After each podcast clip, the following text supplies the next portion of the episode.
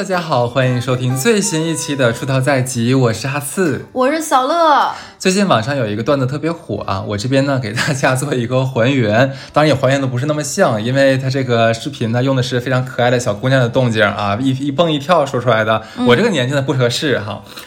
大概是这么说的啊，就是，哎呀，我看谁还不走斑马线。知道斑马线内赔的多，没想到是十倍啊！斑马线外绿灯被撞赔三万，斑马线内绿灯被撞赔三十万。我的妈呀！从此只走人行道。冷知识：爬回斑马线也算，不是斑马线外走不起，是斑马线内更具性价比。哎，我有点绕，对不对？有点绕，对。我简单给大家解释一下，就是说我们作为行人，呃，来过马路，嗯。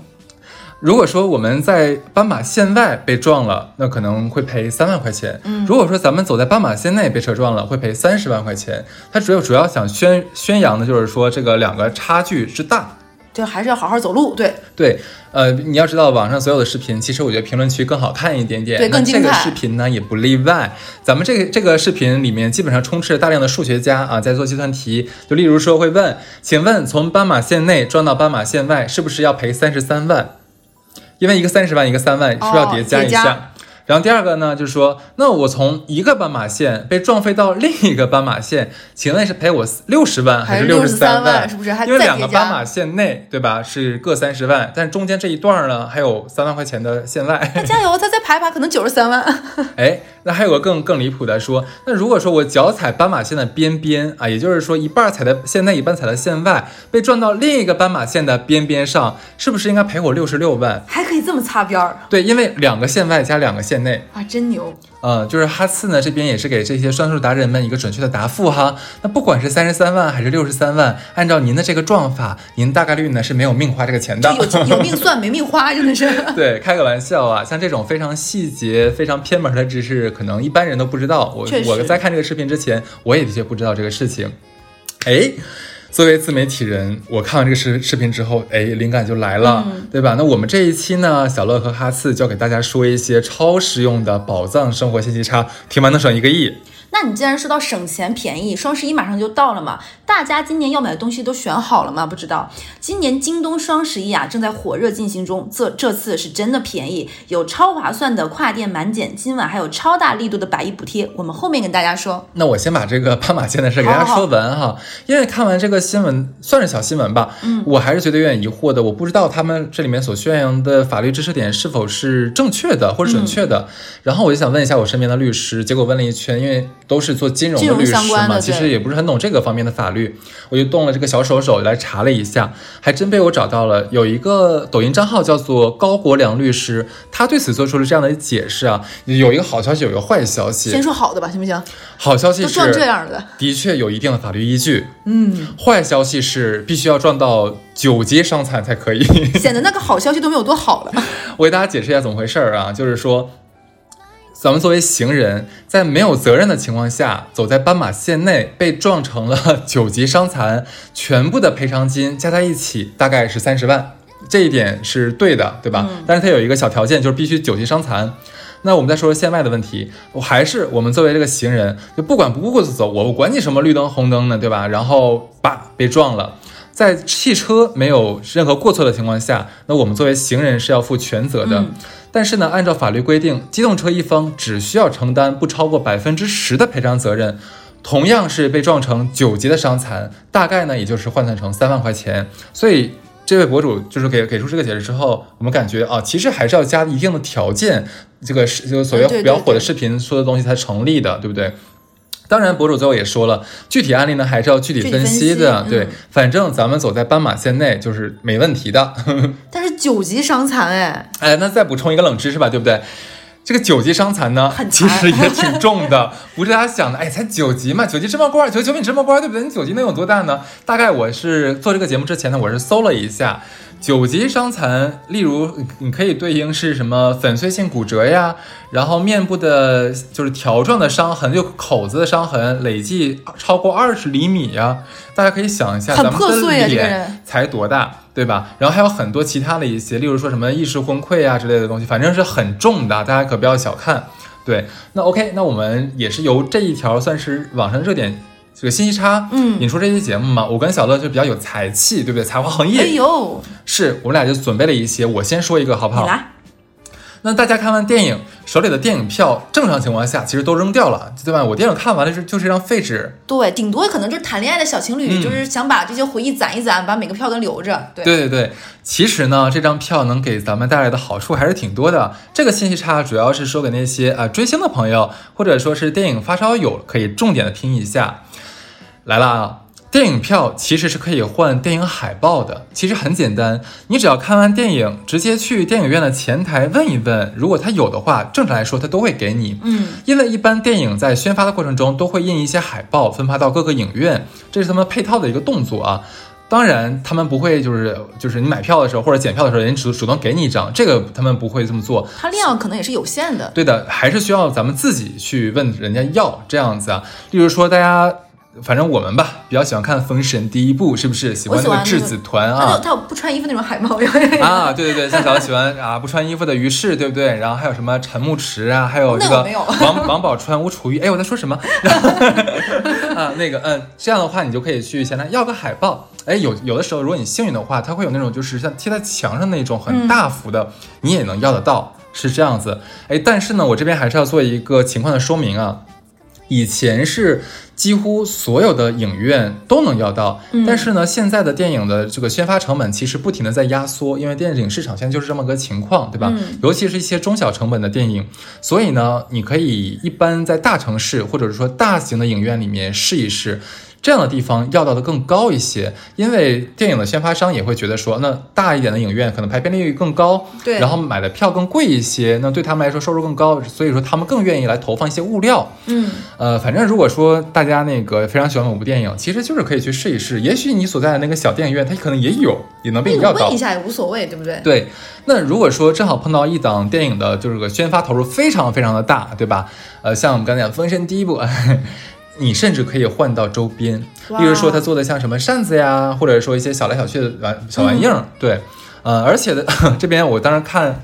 别人跟我讲的时候，有有有一点挺有意思的，就是我们一一般进影院的时候，它两边啊墙两边它都会立着那种有有点类似于易拉宝，X 展架那个对吧？X 展架对吧？那个展架，如果说你的脸皮够厚啊，你跟这个工作人员关系搞得好一点，你可以跟这个工作人员预定一下，这个电影下映之后，你把这个展架留给你。哎，你要说这个，我真是说，当年有一个很火的，呃我就直说吧，我当年不是很喜欢刘昊然嘛，嗯我有一个姐妹就真的去给我要了一个。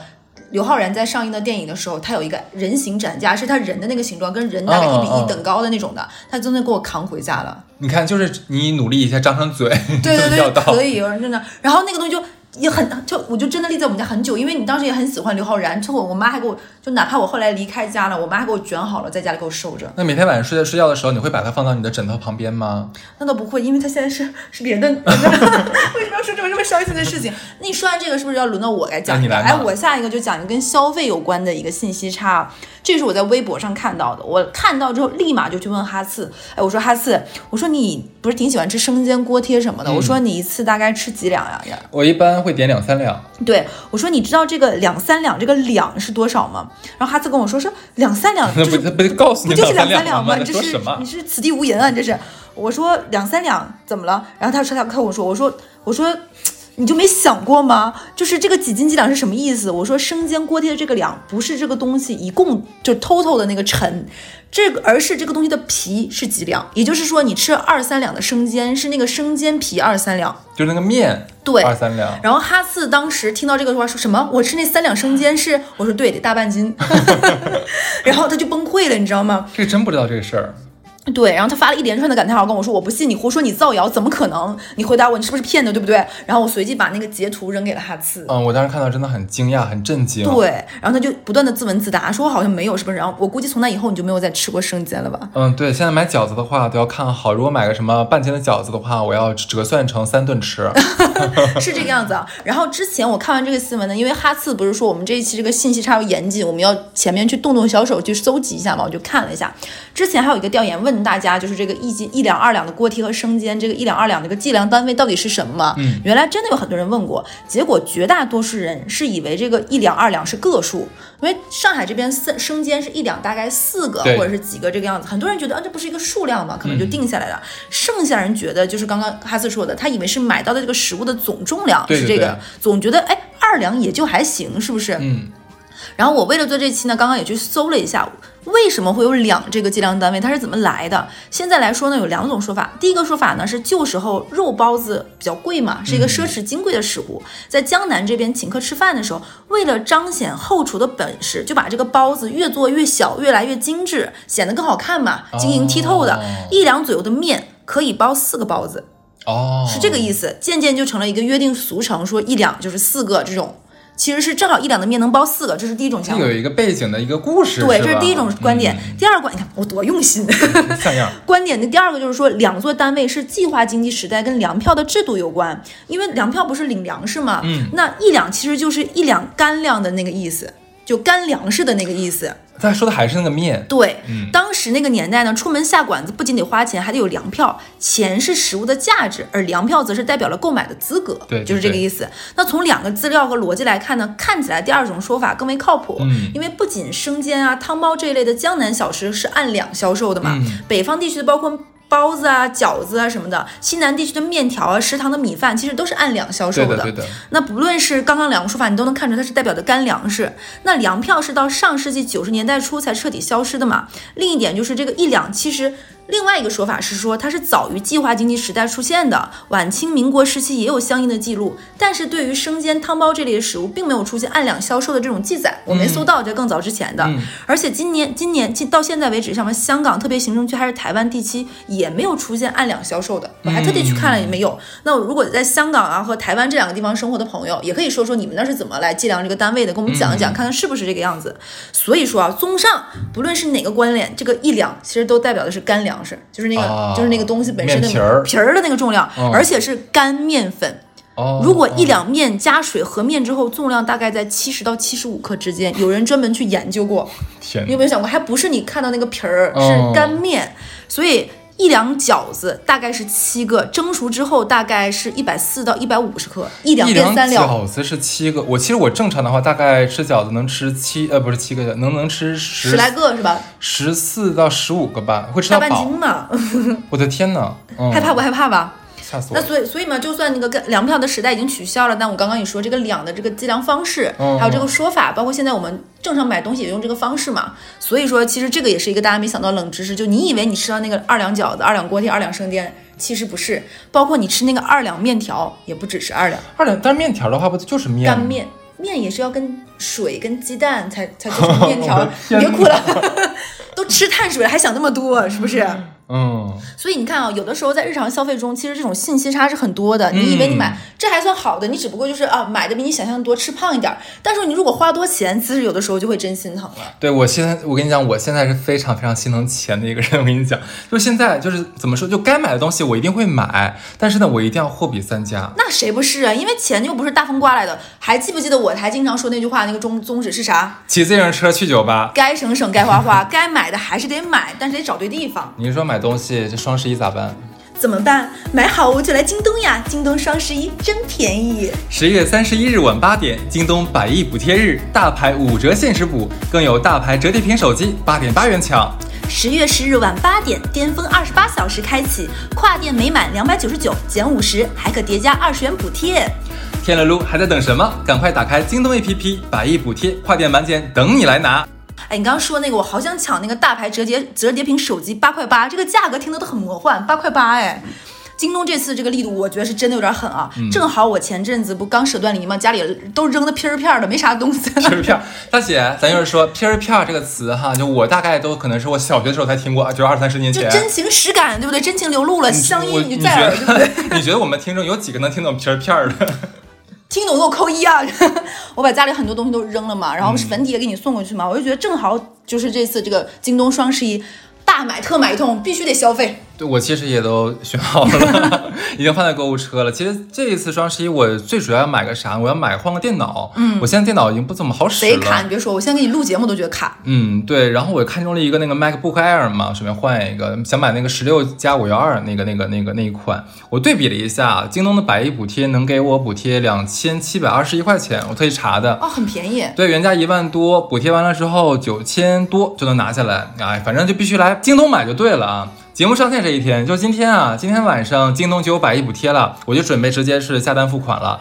友友们要买东西就来京东看一看哈，这个双十一真的便宜，记得来京东啊。嗯，OK，我们那我们说回来，刚刚小乐分享了一个真的是妙趣横生，让我觉得哦怎么办？我之前吃的那些饭都是吃错了。短期内我觉得你是绝对不会吃了。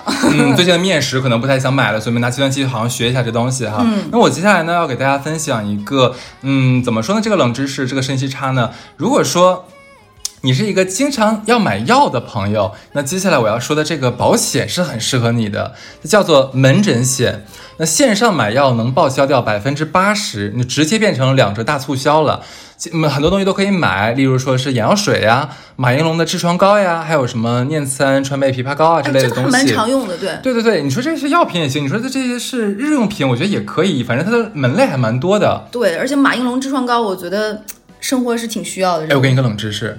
之前有一个人，他用马应龙的痔疮膏当眼霜，说很好用，很好用。对 对，那而且我要继续要说一点啊，就是做过医美的宝子们肯定听说过可复美冷敷贴吧？啊，很有用，这个小小乐应该知道这东西。哎呀，打个嗝，不好意思啊。这个东西竟然也可以两折拿下。正常情况下，我们在网上可以搜一下，它五片可复美大概是小两百的这样一个价格，对不对？你看看这一次就按两折算的话，你能多少钱拿走？有我至少在网上有看过，有人就是走一呃门诊险是二十一块四买到的，嗯，就真的真的真的很划算。当然我要说一下，这个所谓可复美也好，其他也好，它不是说你只要一看这么便宜，我天呐，我往死里买，我批发算了，这个不可以啊，它还是要就是说是必须落实到你实际应用场景的。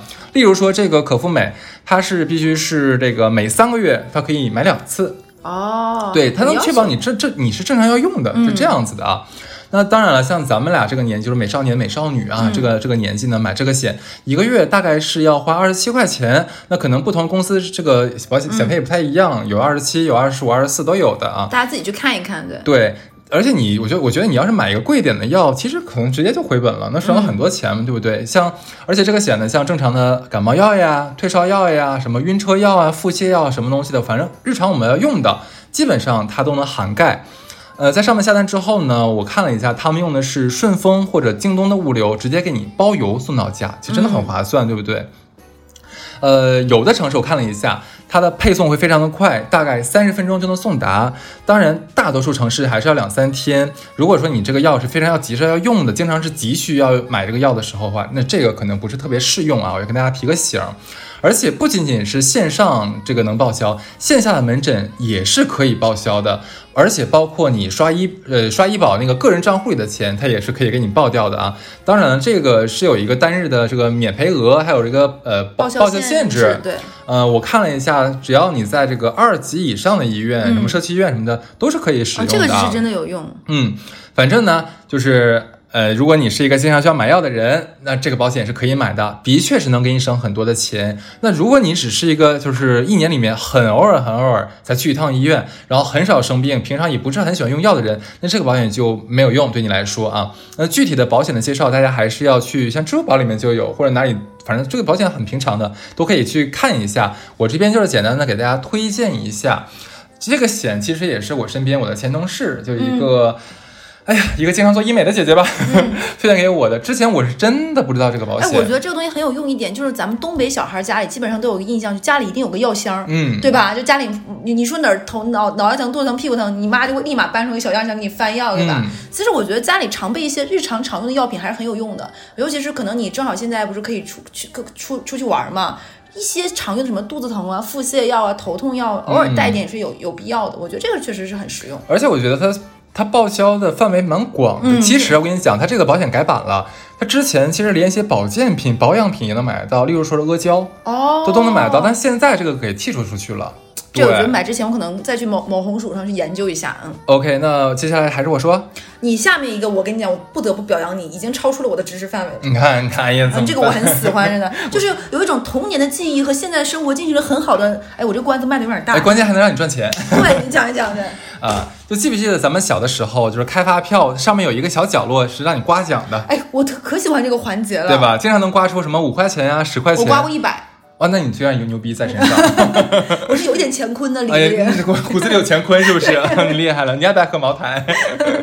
嗯，但后来好像不知道什么时候，这个刮奖区就从我们的这个发票上面就消失掉了，对对而且很多时候我们大家都开电子发票了。嗯，很多人都以为是没这个抽奖是没有了，不，其实抽奖一直都在的。我这个真的不知道。嗯，现在的发票呢，可以通过手机来抽奖。呃，给大家可以说一个路径啊，就是大家可以打开你的支付宝，搜索四个字“发票管家”啊，就进进入这个小程序嗯，页面设计的非常非常简单，其实基本不太用我怎么教你，你进去之后你自己就会知道怎么弄了。你可以就是进入这个界面之后，你拿那个手机来对着你的呃这个发票扫描一下，它就直接录入了。当然，你也可以就手动去输入，都可以的。只要录入之后呢，你就可以去摇奖了。最低是五块钱，最高能抽到五百块钱。嗯，跟以前哦其实我觉得大差不差，还是那个样子。那所谓的这个发票，现在要摇奖啊，发票摇奖呢是分为两次，第一次开奖就是我们刚才说的这一种，就计时开奖，即刻开，嗯，你手头有发票，你直接录入进去就可以直接摇了。那每天呢，每个人是可以摇五次的啊，这是第一种。那另外一种呢，是按季度定期开奖，奖金是从一万到几十万都有。哇对塞，呃，那定期抽奖呢，只需要你把这个发票在我刚刚说的这个发票管家的这个小程序上面上传，嗯，你就等着就可以了，就等着每个季度规定的时间。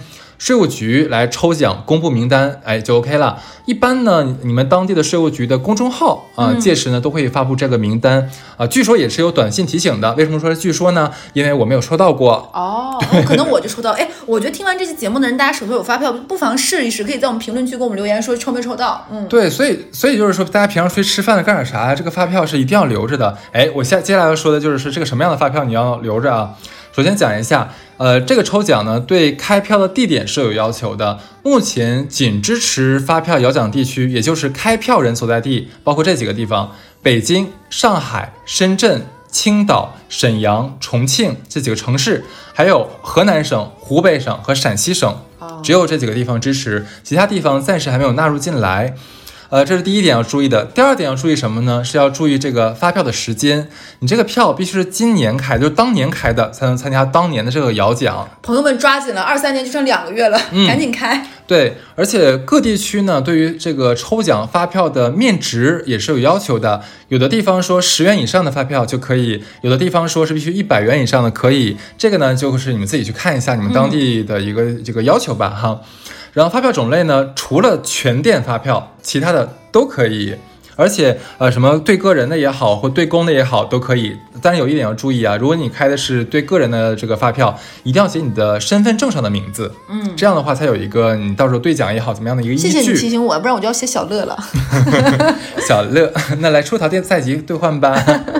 嗯，我我觉得这这个，我当时是看完这个这个东西之后，我我觉得，蛮好的。我突然想到，小的时候最开始说发票抽奖这个形式，就是为了鼓励大家去开发票，有这个意识嘛。嗯这样的话才可以，就是我们纳税人的一个义务一尽到嘛。但我就想说，其实我我后面就以为开了电子发票没有这个，没想到还有哎。还是有的。其实我觉得这个东西，我觉得这个税务机关应该主动宣传一下，不然真的很多人都以为这个发票咱们这不就宣传了吗？咱俩就俩发票大使啊。嗯，我要把这期节目呢发给就是说 税务那边听一下，对，可能会表扬我们。给我们抽大奖吧。就那几十万那个就定期的，我都已经记得了。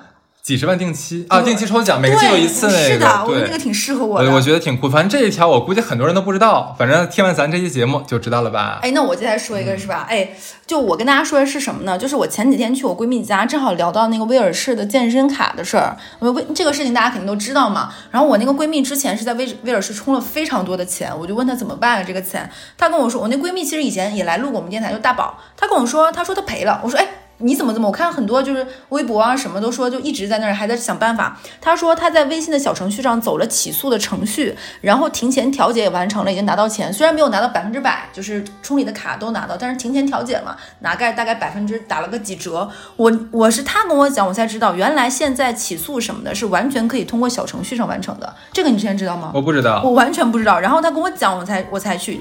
然后就在我的意识形态里面，好像我还是要拿着材料去到这个法院的。窗口去办理什么手续吧？没有，我没有做过。我我跟另外一个闺蜜，那个闺蜜更笨。那个闺蜜说，我以为就是这个事情是非得人肉去的。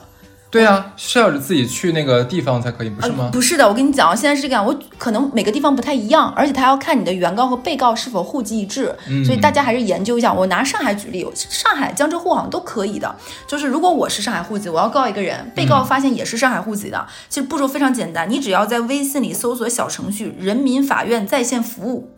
然后登录个人信息，其实现在咱们个人微信不都有很多人都认证了嘛？其实前面的操作都很简单，选择我要立案，选择审判立案，然后下面就会跳到可什么是否接受第三方调解呀？这个我有研究过，有人说选择现在选择不调解，但后面你也可以选择调解。然后我也去找我那闺蜜求证了一下，她说是可以的。然后选择地方人民法院，你是哪个地方的嘛？然后选择案件类型，然后比如说民事案件就是民事一审，但具体是什么案件什么情况，其实我建议你还是要问清楚的。这个的话，你其实像某红书啊，什么各方面都能搜到很多。我们还是建议找个律师问一下。然后这里我要说了，就是很多上面都会有一些教学帖，但是你会发现那个帖子最下面都是说你要什么查案子可以找我，我是什么什么，很多其实就是假借教学，其实是一个广告，说帮你打官司啊，整个那那个还还有一些人说被这些骗了之后去就是交了学费，结果没有完成什么事情，所以大家还是要研究一下。但我觉得大家起诉这一步没有大家想象那么复杂。你说的这个信息点真的是有有戳到我，嗯，因为你在小乐在节目之前给我讲了一下，我这还真的不知道，而且你那个朋友我也认识嘛，嗯，就是等于说人我就在家坐着，我直接在手机上把这个案子就等于说是上诉了，发起了，对，发起了，然后呢就等着这个所谓的法院的人来打电话。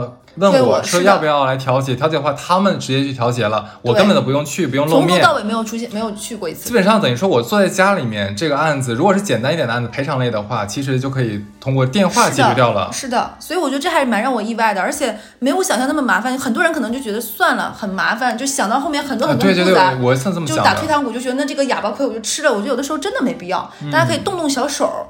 其实解决方式还是挺多的，真好。就这个现在不是全国应用，对吧？我我看了一下，上海、浙江这一些地方都有，大家可以就某个地方再试试。对，OK，了解。好，那以上其实都是非常惊艳的信息差，都是我们俩觉得非常拿得出手的。哎呦，哎，放在前面给大家讲一讲。接下来呢，我们讲几个小来小趣儿的，但是也有用。对吧？第一个要给大家讲这个，如果说你租租借的这个充电宝找不到还的地方，哎，怎么办？因为我之前干过非常如此就是比较愚蠢的事情哈，然后你拿回家一天。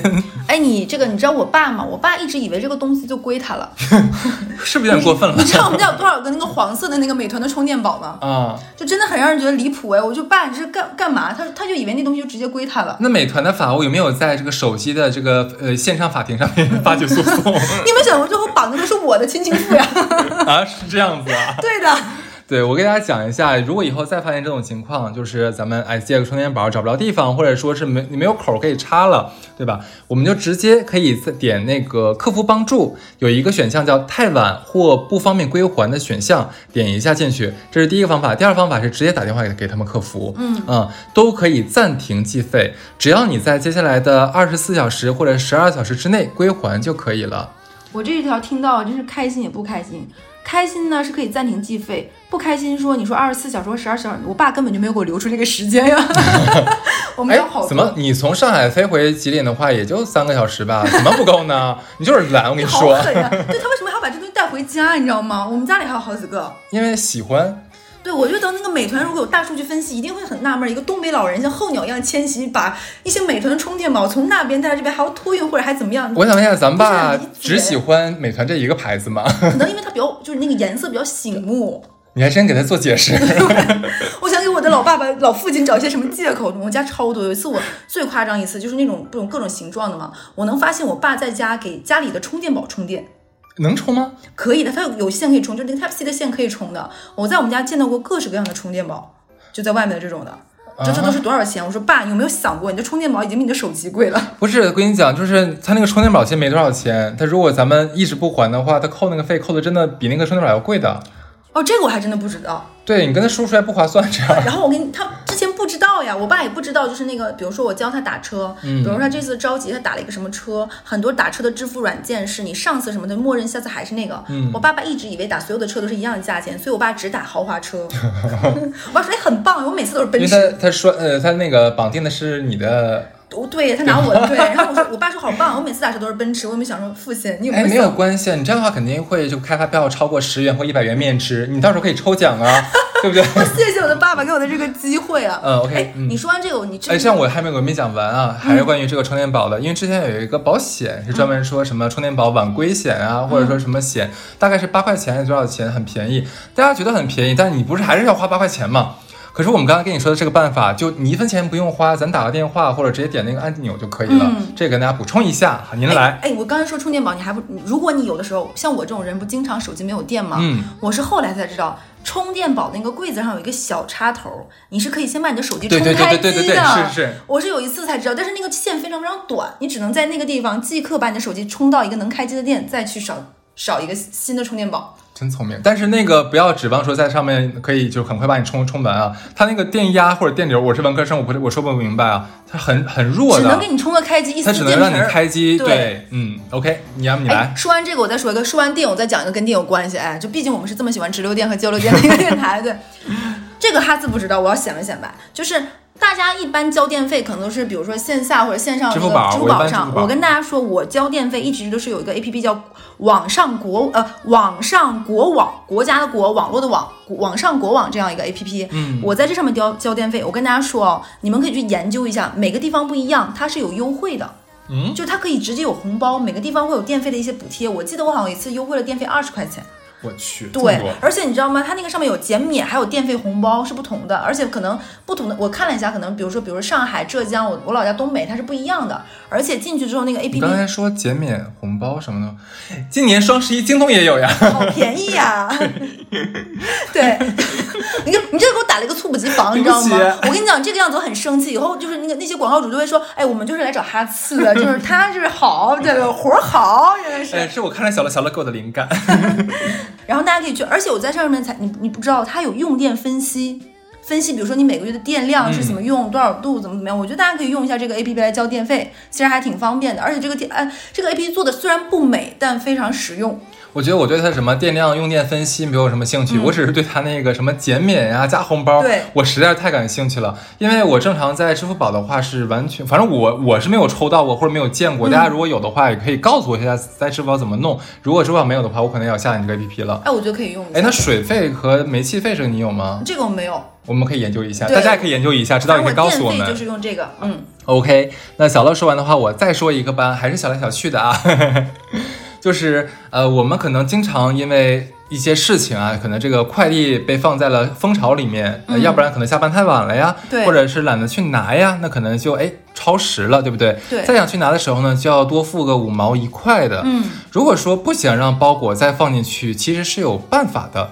就有人找到了这个 bug，解决了这个问题啊！大家可以在这个手机里面搜索“蜂巢智能柜”的公众号，嗯在里面找到人工客服啊，再点击高峰服务，点击更多，再点击包裹入柜保管设置，里面有一个选项叫禁止所有机柜，哎，设置好了就可以了。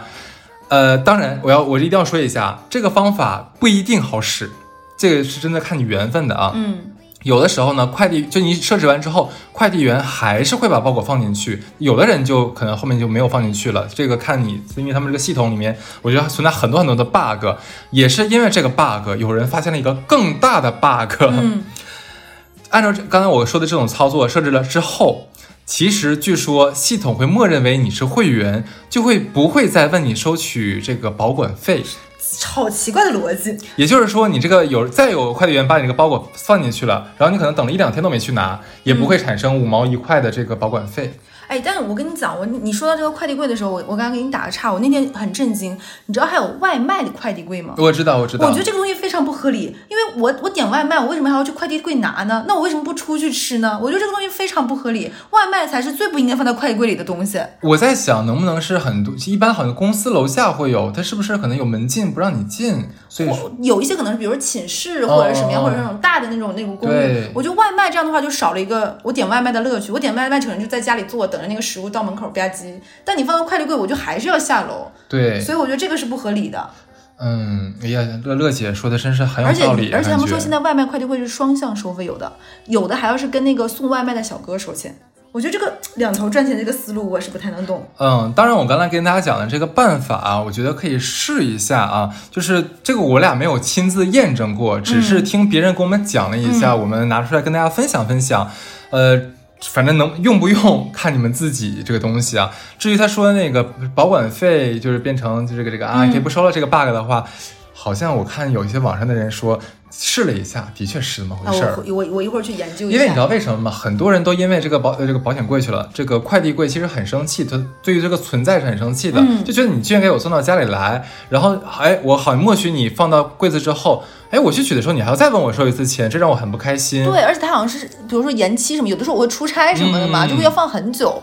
对，所以我觉得这一个点还是那句话，就是你用不用，你用不用看你自己啊。这个东西，这个我只是告诉大家这么个 bug。嗯嗯，哎，我们刚才说了这么多，就不管比较大一点的这个这个信息差也好，还是小一点的信息差也好，其实好像可能都会帮大家省一些钱，对不对？好，小乐其实这边还准备了一点点这种 比较小乐风格的这个。信息差，你要不要分享一下？我我想分享一下，就刚刚大家都比较实用干货，我说一个大家肯定不知道，这是一个江苏省的朋友跟我说的。嗯，我觉得这个身边如果有江苏省朋友的人呢，可以去问一下，江苏省南京市的身份证，嗯，是没有江苏省的，起就是南京市，就是他地址那一栏，就是对，不是说的是那个江苏省南京市，直接就是南京市。是的。啊，我真的下次找一个南京人试一试。是的，而且我觉得，如果有听我们这期电台的朋友，可不可以就是，比如说您是南京市人，能不能拿你的身份证跟我们说一说，是不是这个样子的？你让他拍给你。对我奖励他吃二两生煎。好歹毒的心肠啊你！太歹毒了，说的我像是一个坏女人。哦，这个是真的不知道，你有没有为什么呢？我也想知道，谁能给我讲讲这个为什么？只有南京吗？对，江苏省只有南京，我也不知道全国有没有别的地方也是这个样子的。哦，南京你好独好独特啊，你就他们这个十三太保确实是有点东西，就不走寻常路。对，哎，我这个真的没有听说过，我也没听说过，还有还而且有没有全国比的？你说的这个我还有特别搞笑。对你接着说，我看一下我身份证。哦，嗯嗯，什么？你给你急成这个样子？然后我另外跟大家讲个特别搞笑的事情，大家不知道，就最近有一个词很火，叫做江浙沪嘛，江浙沪独独生女这个词很火。除了这个江浙沪独生女，现在也有个词很火，我不知道你听没说过，叫做华南 F 三。不知道，华南 F 三就是广东、广西和海南这三个叫华南 F 三，然后另有一个他们自己的戏谑的称呼，你猜是什么？嗯，因为海南的简称叫琼嘛，就是琼花那个琼，然后广东、广西，他们仨还被人还戏称自己是琼东西，好冷，好冷，真的好冷，天哪！本来现在就北方就已天气很严严寒了，乐姐在讲这个东西，我觉得我受不了了。对我没有找到身份证，我给你拿我的身份证呀。好啊，你有身份证是？我看一下。上海市，上海市没有办法，这个不是在凡尔赛，真是真是想看一下。我以为会可能会有中，因为我没有注意过这个事情。对，所以说等有谁有身份证的，跟大家说一下。然后另外再跟大家说一个就很冷的知识，你知道吧？就大家都觉得海豚是很可爱的动物。但是大家要去搜一搜，其实海豚那么热情，它是为什么？嗯，海豚是动物里面其实比较极端的，有攻击性、很暴力，并且还有点色色烧，对，有点涩涩的一个小动物。对，它就它往我身上扑，其实是为了那个，对，它就是就是这哺乳界的另外一个海底的泰迪，你可以这么理解它。对，也是一个很奇妙的知识点。为什么我要收集这么多这样的？你还有一个更冷的知识点，就是上节目之前你非要普及给我的那个哪个？就是体脂率的那个。这个事情真的很妙，你知道吗？这个是之前就是他就是就是我的某一个前任，我有一百多个前任，又开始装傻。对，就有一次我说啊，我跟我真是一个可爱的小胖猪，小猪猪真可爱。然后他说，宝贝，你知道吗？其实猪不胖的。我说，嗯，猪不胖。我说我不信。他说，猪的体脂率一般是十七，就有的猪可能更低。我说不可能，猪满身肥肉，怎么可能体脂率这么低？然后我一搜，猪的体脂率真的非常低。这一点其实也也是我一直很疑惑的。我希望就是这个屏幕前不是屏幕前，手机前懂咱啥时候做视频了？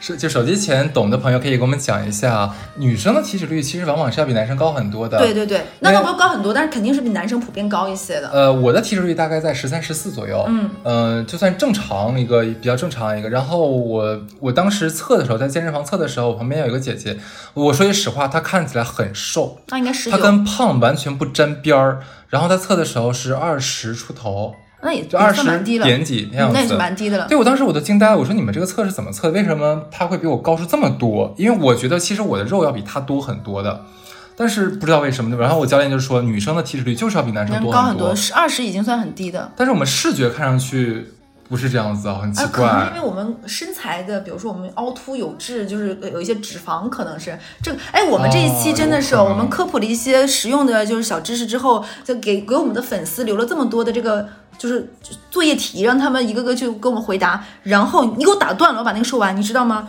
猪和牛比，牛的体脂率更高。就猪平均是十七、十一、十几吧，嗯牛的是三四十。你平时多看些什么东西啊？就你有很喜欢去看一些涉猎一些很奇妙的东西，所以就是说吃就是牛肉牛，不懂哎，牛看起来比猪健硕很多呀。那以后健身的时候想补充蛋白质，吃猪肉。其实吃鸡肉最好。嗯，鸡的体脂率。鸡嗯鸡鸡鸡嗯，你你把我问住了，我没有搜过，一会儿去搜一下这个事情。